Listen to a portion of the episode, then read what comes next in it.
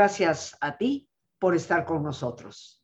Saber para servir. El día de hoy, queridos amigos, quisiera compartir con ustedes un tema que vamos a titular Alegría y Pensamiento. ¿Cuál es la relación que existe entre ellos?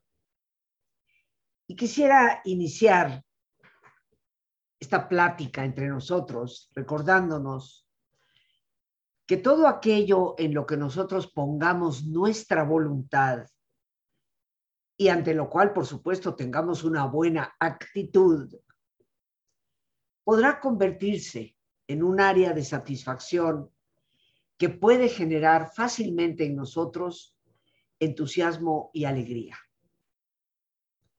Esperar que la alegría caiga por la chimenea, que venga como consecuencia únicamente de eventos fuera de nosotros, pues implica quedarte sentado esperando que las cosas sucedan, en vez de comprender que somos nosotros quienes tenemos que hacer suceder las cosas.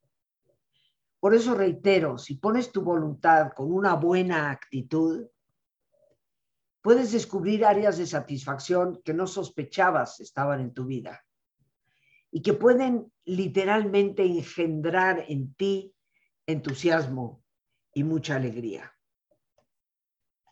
Creo que ante la realidad que hoy vivimos, resulta de suma urgencia darle una vida nueva, un concepto nuevo a la alegría, para ubicarlo como un factor prioritario en la construcción de una sociedad que pueda ser más justa, más sana y sobre todo más humana. ¿Qué necesitamos para lograrlo? Creo, queridos amigos, que lo primero que debemos tomar conciencia para hacerlo es que hay que considerar verdaderamente como urgente educar para la alegría y definitivamente constituirla como una tarea fundamental de vida que se puede alcanzar solo a través del equilibrio y del sincero aprecio y gratitud por el don mismo de la vida. Basta estar vivos para dar gracias y poder gestar en nosotros a través de voluntad, a través de actitud, la alegría de la vida. Celebrar en nuestro propio hogar los pequeños logros, así como las monumentales hazañas que a veces ocurren festejar siempre los días especiales, así como el más común de todos los días, por el simple hecho de estar juntos. Pero ahí estaremos llevando a cabo una educación para hacer que la alegría se viva, se sienta. Y esto me parece de suma importancia en una sociedad en donde muchos hemos caído en un cinismo torpe, de pensar que la vida no vale o de que la alegría es una utopía inalcanzable. Pero así como debemos educar para la alegría en la alegría, también debemos cultivar el genuino disfrutar de nuestros sentidos. Sin esa casi obsesiva necesidad de agudizarlos con todo tipo de sustancias, sino más bien haciéndolos receptivos al gozo de las caricias humanas y de la extraordinaria belleza de la naturaleza que gratuitamente se nos obsequia. Disfrutar de los sentidos es poder agudizarlos de tal manera para no comer simplemente por comer, sino comer disfrutando cada uno de esos bocados en nuestra boca. De poder mirar a nuestro alrededor para aún de camino de vuelta del trabajo hacia la casa, poder admirar los tonos del cielo o el verde de las hojas de los árboles. Agudizar los sentidos a través de la música, evitando esa música ruidosa que golpea, agudizando el sentido del oído con la música hermosa que ciertamente nos invita a la reflexión. Disfrutar de todos los sentidos es importante. Triste realidad la que hoy se vive, de que parece que para disfrutar de la vida y de las cosas es necesario sumergirse en la inconsciencia de las sustancias tóxicas. Hay alegrías tan especiales como comer esa, esa sopa de fideíto que solo mamá prepara de tal manera. Especialmente cuando llegamos de un largo viaje y la sopita caliente nos espera. El poder dormir en tu propia cama después de tantas noches por motivos de trabajo estando fuera. El de ver florecer finalmente las violetas en el macetero de nuestra ventana. Pequeños detalles, queridos amigos, que constituyen la vida, pero que dependen de esa agudeza de nuestros propios sentidos que nos brindan esa satisfacción. Muy importante para la alegría es fomentar una sana autoestima, que al valorarnos y respetarnos como personas, confiando en nuestra capacidad para poder enfrentar los retos, nos lleve a sentirnos parte vital de ese gran plan de autorrealización que Dios tiene para nosotros. Somos únicos y somos irrepetibles. Y eso no es una mera frase, es una realidad. ¿Por qué creemos que la genética puede identificar perfectamente a una persona, inclusive a una movia egipcia, egipcia enterrada allá en el desierto hace tres mil años? porque el código de cada persona es único, no se vuelve a repetir. Se puede asemejar ligándonos como familiares, pero somos efectivamente únicos en la historia y por lo tanto irrepetibles. Es por ello que cada uno de nosotros poseemos una misión que solo nosotros podemos realizar. Sintonizamos con esa misión, cuando realmente ponemos nuestros talentos naturales a trabajar. Pero es tan importante sintonizarte con tu misión, porque eso es lo que nos ayuda a generar la alegría de saber ser personas de verdad, de saber poder vivirnos a nosotros mismos con auténtica plenitud pretender la alegría en lo que es rebuscado es casi siempre una receta segura para no lograr encontrarla. Solo la genuina sencillez nos lleva a tener una mirada nueva, siempre dispuesta a admirarse y a esa alegría del asombro y al descubrimiento. Si como decía Teresa de Jesús, la humildad no es más que andar en la verdad, cultivemos esta virtud que nos permitirá siempre la alegría en lo grande como en lo pequeño, la gratitud tanto en el éxito como en el fracaso.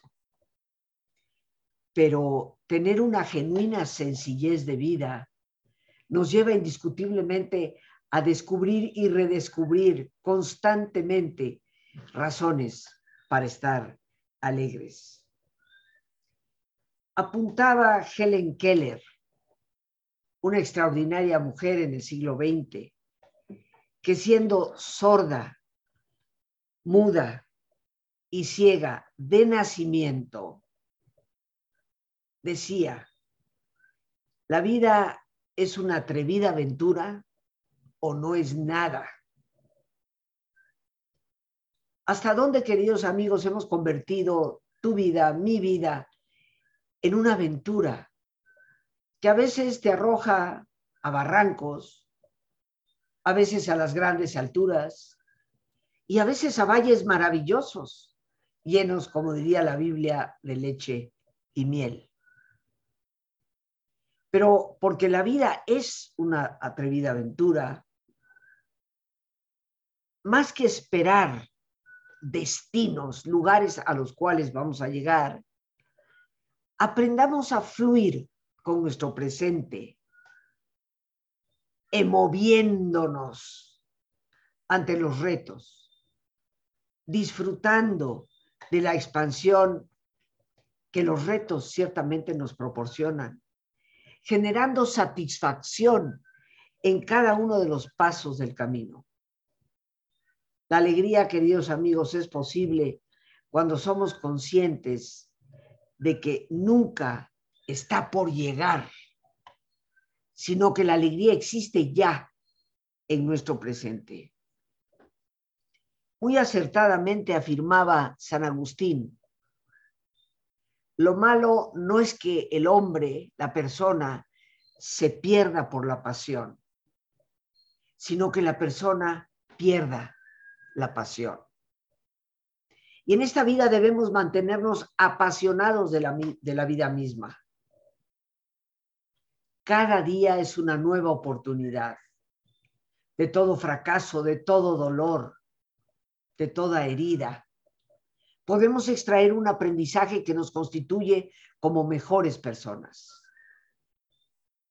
Definitivamente que toda experiencia nos enriquece en madurez y podemos extraer de ella algo que nos libera, algo que nos impulsa y algo de lo cual cosecharemos posteriormente alegría. Hay que ser, por lo tanto, apasionados de la vida. Tristemente vivimos en el mundo de ese no es mi problema. En el mundo en el que hemos confundido la lástima por la compasión, que como virtud debe recordarnos cuán importante es apasionarnos con y por el otro, llevándonos a participar en la vida como seres que verdaderamente están vivos y no simplemente medio dormidos transitando por la vida. Yo creo que debemos cultivar la alegría y somos capaces de hacerlo cuando a la vez somos capaces de prodigar esperanza a nuestro alrededor. Cuando la comprendemos como esa suprema lucidez, porque seguramente a ti que amablemente me has escuchado, tal vez durante un buen tiempo, mis palabras están ahí. La esperanza es tan lúcida que es lo que nos permite ver más allá de las tormentas, más allá de esa neblina que a veces no nos vislumbra un camino claro, pero la esperanza es la que nos recuerda que el camino sigue existiendo. La esperanza es lo que nos impulsa a la acción, al trabajo entusiasta, a la creación del futuro que en realidad deseamos tener. Nos ayuda a percibir vida donde otros solo perciben muerte. Y por esto a replantar esas semillas de alegría en los campos tan abandonados de la decepción y del egoísmo. Queridos amigos, nos vamos acercando a una época en que lo que debe prevalecer es la alegría. Celebramos la venida de un Dios vivo. Celebramos el sentido de la bondad y la compasión. ¿Hasta dónde, me pregunto yo, estaremos dispuestos con esa esperanza a que el camino por el cual nosotros transitamos vaya quedando sembrado de esas semillas de esperanza y fe? Vivir la alegría requiere de una tarea inteligente al reconocer los procesos pensantes, porque son fundamentales para el camino de una sana emotividad. Después de todo, como en tantas ocasiones lo hemos compartido, nuestros pensamientos son los que nos pueden vislumbrar nuevos horizontes o son esos mismos pensamientos los que nos pueden hacer caer en profundos abismos. El primer indicativo de un pensamiento sano es la capacidad de aceptar la realidad. Eso es lo que primero nos indica que nuestra mente se conserva sana. Para llegar a cualquier destino, queridos amigos, es indispensable reconocer cuál es nuestro punto de partida. No puedo llegar a Acapulco si no reconozco que estoy en la Ciudad de México. Y precisamente aceptar la realidad es lo único que nos puede llevar a emprender un camino hacia la mejoría. La alegría nunca va a poder estar fundamentada en la irrealidad, puesto que se convertiría entonces en un sentimiento prácticamente neurótico. Por otra parte, ser, ser alegres, ser con mayúscula, no depende de las circunstancias externas, sino de esa visión interna y profunda de la vida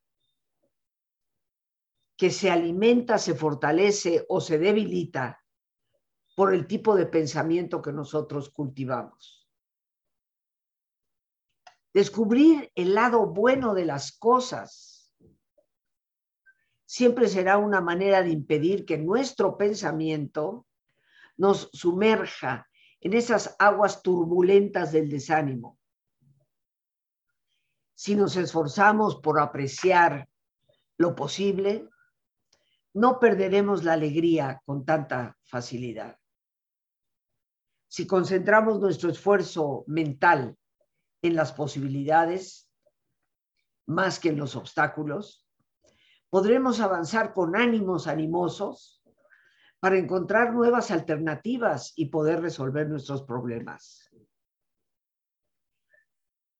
Existe un antiguo cuento o relato que nos puede ilustrar esto, de cómo poder descubrir aún en medio de las tormentas las enormes posibilidades.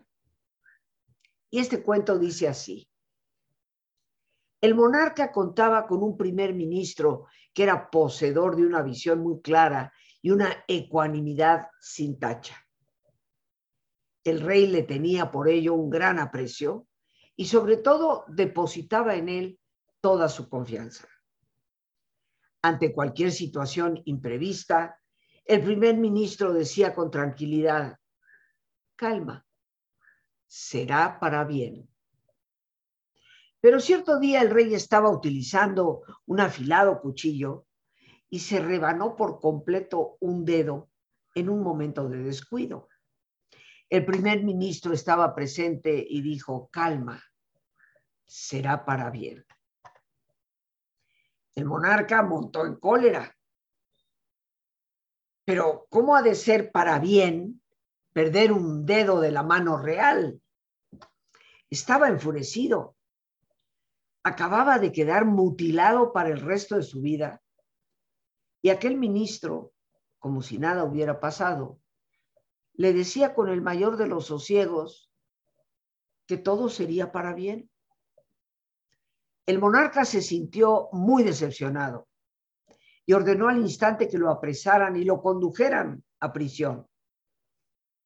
Pero el ministro, al oír la orden, repuso tranquilamente, calma, será para bien. Pasaron unos días, unas semanas, y las tropas del reino vecino sometieron al reino del monarca mutilado. El rey victorioso ordenó que se ofreciera a los dioses el cuerpo del rey destronado. Los sacerdotes iban ya a celebrar el sangriento sacrificio cuando descubrieron que al monarca le faltaba un dedo. Ningún cuerpo podía ser sacrificado a los dioses si estuviera imperfecto, y el del rey lo estaba. Así que no podía ser ofrecido en sacrificio.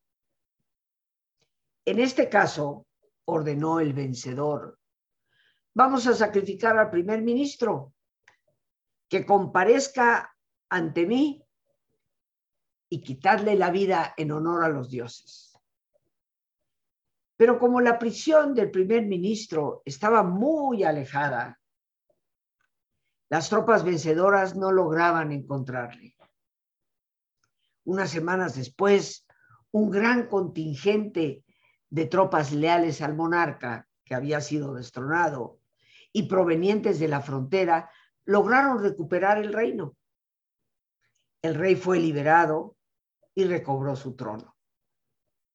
Entonces, Solo entonces comprendió cuánta razón tenía su primer ministro. Ordenó que le dejaran en libertad y luego le dijo, mi fiel amigo, ¿cuánta razón tenías? Porque había perdido mi dedo, no fui sacrificado. Y porque tú estabas en prisión, también tú te libraste de una muerte segura seguirás tú siendo de por vida mi primer ministro. Eso, eso no será posible, Señor, porque confirmando cuán inestable es todo, he decidido hallar estabilidad donde solo es posible encontrarla, en mi propio interior. Entonces fue el rey quien dijo, será entonces para bien. Y el ministro repuso, habéis aprendido la lección. Muchas felicidades. ¿Hasta dónde seremos nosotros capaces de descubrir a través de nuestra forma de pensar las enormes posibilidades de alegría que nos pueden quedar aún a pesar de las tormentas? Pero nos vamos a nuestro ejercicio de relajación e inmediatamente regresamos para concluir. Te pido, como siempre, que te pongas cómodo y si te es posible hacer el alto completo, el alto total, qué mejor que cerrar tus ojos. Y en una posición cómoda, con tus ojos cerrados, toma conciencia de tu respiración, del entrar y el salir del aire en tu cuerpo. Imagina cómo al inhalar, así como llevas oxígeno a tu cuerpo, inhalas también serenidad para tu mente. Al exhalar, así como tu cuerpo se libera de toxinas, imagina cómo en ese aire que sale te liberas de todas las tensiones y todas las presiones. Respira profundamente. y relaja tu cuero cabelludo. Todos los músculos que cubren tu cabeza.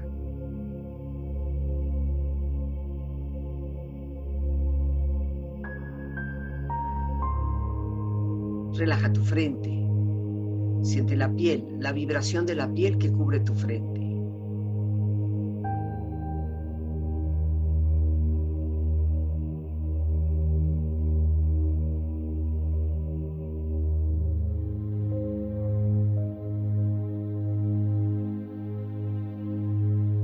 Relaja tus párpados, los tejidos que rodean tus ojos.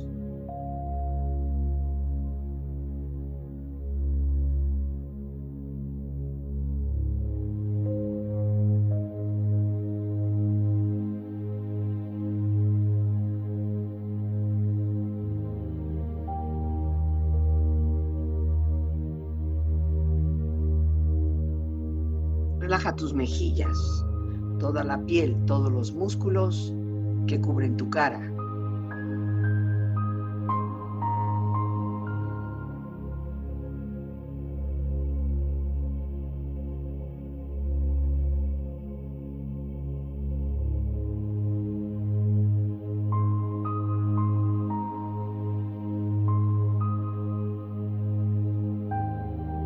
relaja tu cuello y tu garganta. Siente su flexibilidad, equilibrio, balance.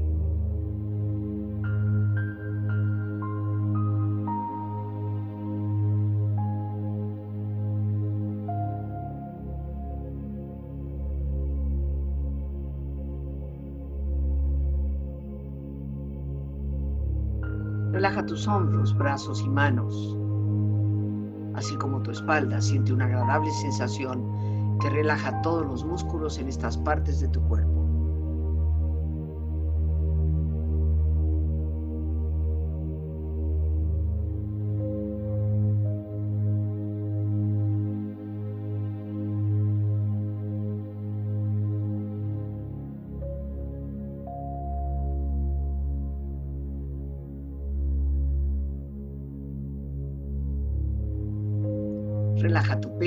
Exterior e interiormente, relajando todos los músculos, imaginando a todos tus órganos internos funcionar rítmica y saludablemente.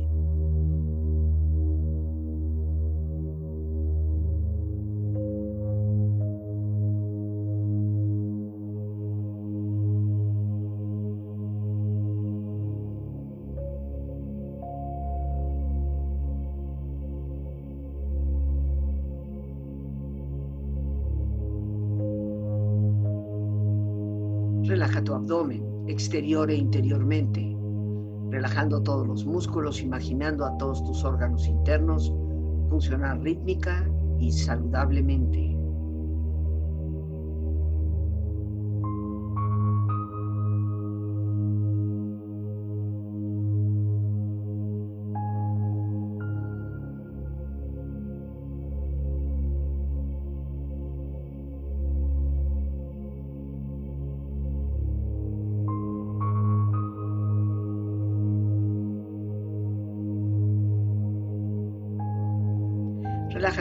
Tus rodillas, siente la piel, la vibración de la piel que cubre estas partes de tu cuerpo.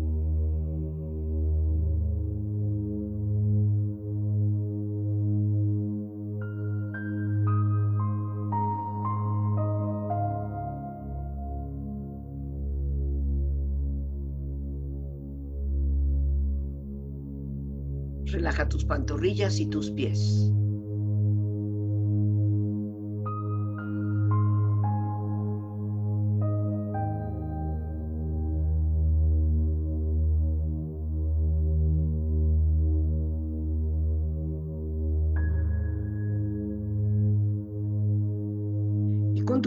Profundamente relajado, proyecta en tu mente la imagen de un lugar ideal para el descanso. Imagina los colores, los sonidos, los aromas. Es una escena de belleza y paz. Siente estar ahí.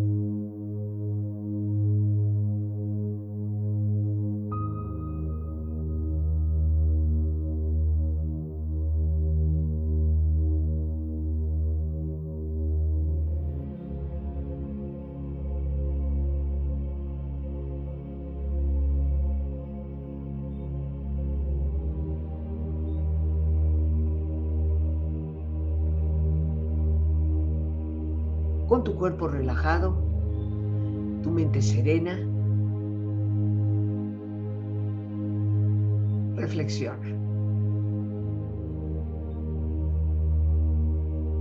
La alegría no está en las cosas, está en nosotros y depende de lo que pensamos.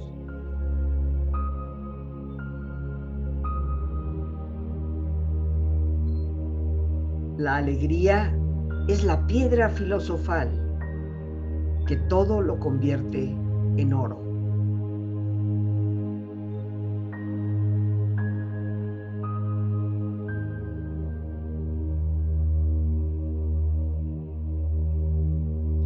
La alegría y la felicidad no son el objetivo, son el camino.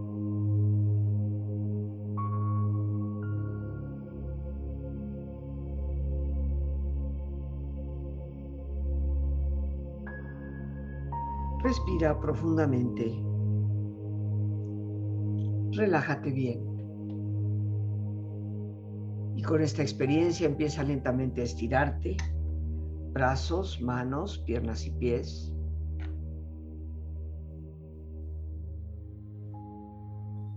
Postezando, moviendo tu cuello, hasta muy lentamente abrir tus ojos. Ojos abiertos, bien despierto, muy a gusto, bien descansado y en perfecto estado de salud, sintiéndote mejor que antes. Pues bien amigos, ya bien descansados, relajados, antes de concluir, quiero aprovechar esta oportunidad para invitarte. El día domingo 5 de diciembre estaré festejando mis primeros 50 años de trabajar en este maravilloso oficio, de ejercer mi profesión y de estar compartiendo a través de mis cursos, de mis talleres, seminarios, conferencias, lo que a través de la vida he logrado aprender con mi lema personal de vida, saber para servir. El domingo 5 de diciembre nos estaremos reuniendo vía Zoom, medio virtual, de las 11 de la mañana a la una y media de la tarde. Compartiré con ustedes una conferencia titulada La alegría está en el camino. Aventura, pasión y sentido. Compartir contigo lo que han significado muchas de mis experiencias a lo largo de 50 años y lo que espero sigan significando, si Dios me permite y da vida, para seguir compartiendo. El título general de este encuentro es Saber para Servir, una filosofía de vida. La conferencia es enteramente gratuita y para mí será un enorme regalo el que tú me estés acompañando es indispensable que apartes tu lugar. El teléfono es el 55 37 32 91 04. Te lo repito con todo gusto. 55 37 32 91 04. Ahí con todo gusto, ya sea por llamada telefónica, por WhatsApp, Telegram o Signal. Podrás comunicarte y con todo gusto desde ahí te daremos toda la información para que si Dios así lo permite me estés acompañando en ese gran día de celebración. Porque la vida no es como el tango que dice que 20 años no es nada, y mucho menos 50. Ha sido un largo recorrido de lleno de gratitud a Dios por permitirme caminar esta ruta. Han sido 50 años de aprender y estudiar para saber y poder servirte mejor. Así que te estaré esperando con especial cariño ese domingo 5 de diciembre a las 11 de la mañana. No olvides de apartar tu lugar porque siendo gratuita seguramente habrá una audiencia grande, pero aún siendo virtual hay límites de cupo. Así que hazlo cuanto antes. Yo te agradezco desde ahora que me estés acompañando en esta celebración. Tu presencia será mi mejor motivación para continuar con los años que vengan y que Dios me permita seguir estando aquí. Continuamos, queridos amigos, para concluir ya nuestro tema. Alegría, pensamiento. Reiterando que la alegría no cae por la chimenea, la gestamos de alguna manera nosotros a través de la forma en que pensamos. Recordemos que nuestro pensamiento sería bastante más sano si supiéramos conservar siempre el buen humor lo que significa tener la capacidad de reírnos de nosotros mismos. Sin esto, perdemos la alegría de saber divertirnos, de disfrutar de lo que hacemos, de jugar y de reír. Los sentimientos agradables y positivos que el sentido del humor generan amplían definitivamente nuestro inventario de pensamientos y posibles conductas, lo cual nos ayuda a incrementar nuestros recursos. El buen humor es indispensable para nuestras relaciones interpersonales. Es indispensable para la calidad de vida que deseamos lograr. Es por ello que yo te invito a que en esa aceptación de la realidad descubramos siempre el lado bueno de las cosas y mantengamos el buen humor, que nos ayuda a descubrir con la esperanza lo que es el verdadero pensamiento positivo, que no significa pensar ilusamente, sino sin pensar con posibilidades. Y esas siempre estarán ahí. Por hoy las gracias a Dios por este espacio que nos permite compartir. Las gracias a nuestra productora Lorena Sánchez y a ti, el más importante de todos, una vez más gracias. Muchísimas gracias por tu paciencia al escucharme y por ayudarme siempre a crecer contigo. Que Dios te bendiga.